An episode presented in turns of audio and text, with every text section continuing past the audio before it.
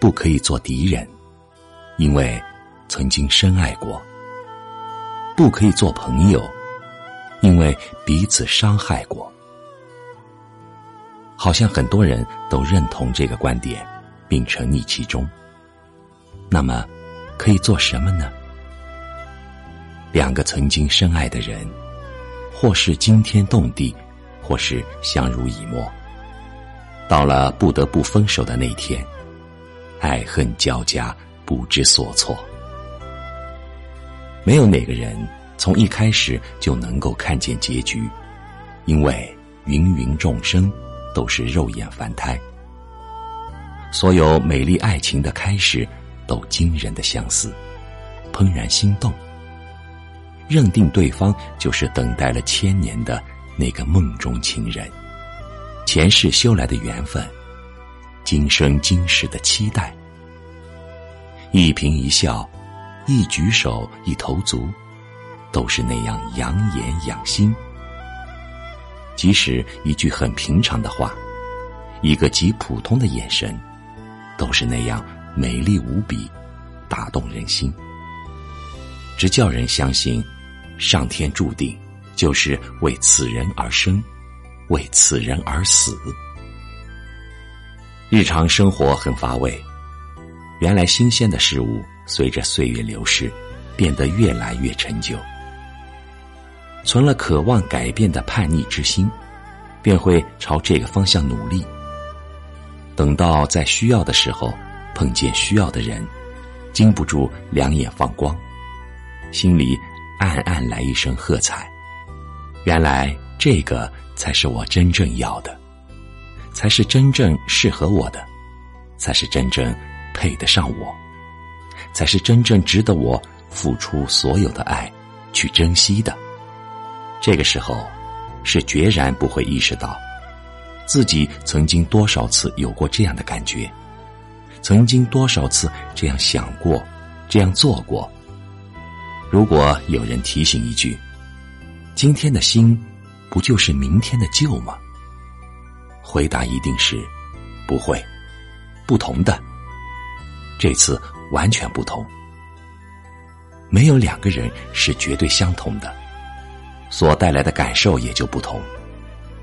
只可恨上帝在造人的时候没有造出一个完人，而是都造出了有缺陷的平常人。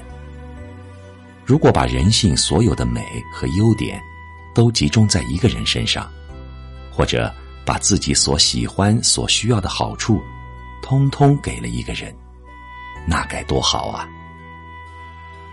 上帝留下了遗憾，让世间的人有了无休止追逐的动力和借口。为了美感，也为了衣冠楚楚、冠冕堂皇。人们把这种喜新厌旧的本性，美名为追求完美。追求完美有罪吗？谁能否认追求完美是人生至高的境界呢？正因为没有完美，才有追求，才有人生的目标和生命的意义。珍惜应运而生，人。终究是本性的动物，兽性蛰伏在角落里，随时有可能一跃而起。于是，向善的人开始修炼，并愿意终其一生的努力，为的是制服兽性，让心地纯粹和干净。大多数的人都无法修成正果，能够修来一颗善良之心、慈悲之心。就是至高的品德了。因此，学会珍惜的人是有修为的，摒弃了人性中极端的自私，懂得悲悯和感恩，了解宽容和因果的含义。万物都在变化当中，犹如日月星辰，荣枯盛衰，这是无法逆转的自然规律。休再说那些山盟海誓，没有什么承诺能够经得起沧海桑田。房子是属于你的，能盛得下你的心比天高吗？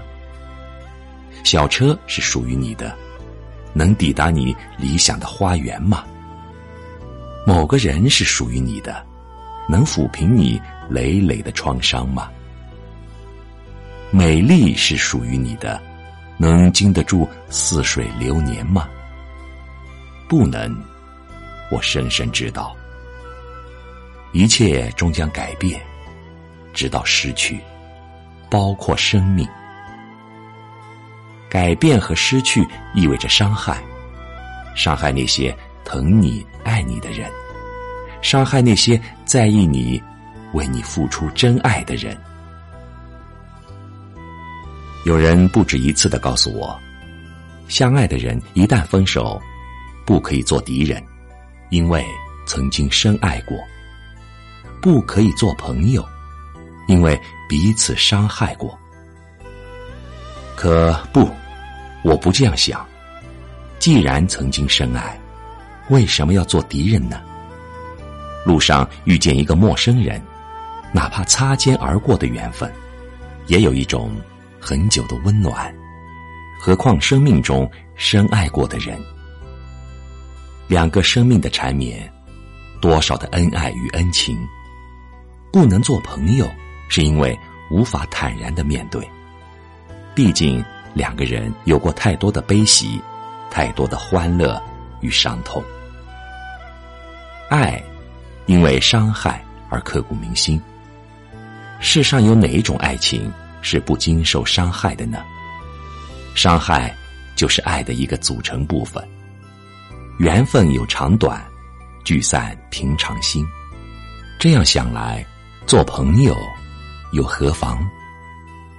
纵使做不成朋友，也依旧是亲人。人生就是孤独的，在孤独的人生路上，有个人陪伴你一程，搀扶你，照应你。